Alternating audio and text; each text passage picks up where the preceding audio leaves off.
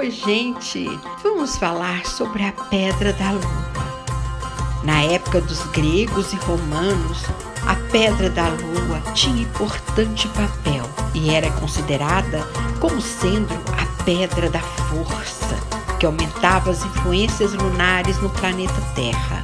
Era, portanto, não somente venerada como pedra mágica de cura e de proteção, como consumida em forma de chá, com o intuito de proteger contra as piores doenças. Nos países árabes, até o dia de hoje, a Pedra da Lua é considerada a pedra abençoada da família, principalmente das mulheres, as quais proporciona grande número de filhos, fertilidade e dedicação ao amor. Foi influenciada pelo culto a Alat, denominada como a deusa da lua árabe, que foi uma das principais deusas de Meca antes do nascimento do islamismo. Por isso, as mulheres na Índia e em todos os países árabes costumam fixar uma pedra da lua em seus trajes para o equilíbrio da alma e a manutenção da saúde. As cores da pedra, cor branco, azulado, cor de laranja, cinza e amarelado, a sua composição química, silicato de alumínio, potássio, os locais onde ela é encontrada: Estados Unidos, Brasil, Madagascar e Índia. A colaboração da pedra da lua na nossa saúde, ela facilita a menstruação, corta dores hormonais, harmoniza a ovulação, colabora para a fertilidade, aumenta a produção de leite para mulheres grávidas previne doenças e tumores das mamas. Mulheres mais velhas que se aproximam do climatério devem usar o cordão de pedra da lua para se proteger de distúrbios psíquicos.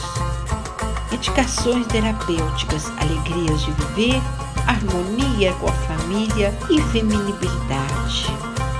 Agora, vamos falar sobre o sabão árabe. O aparecimento do sabão se deu em uma data incerta, já que as informações sobre o fato são tão variáveis que abrangem um período que se estende por quase dois milênios, a partir de 2500 a.C.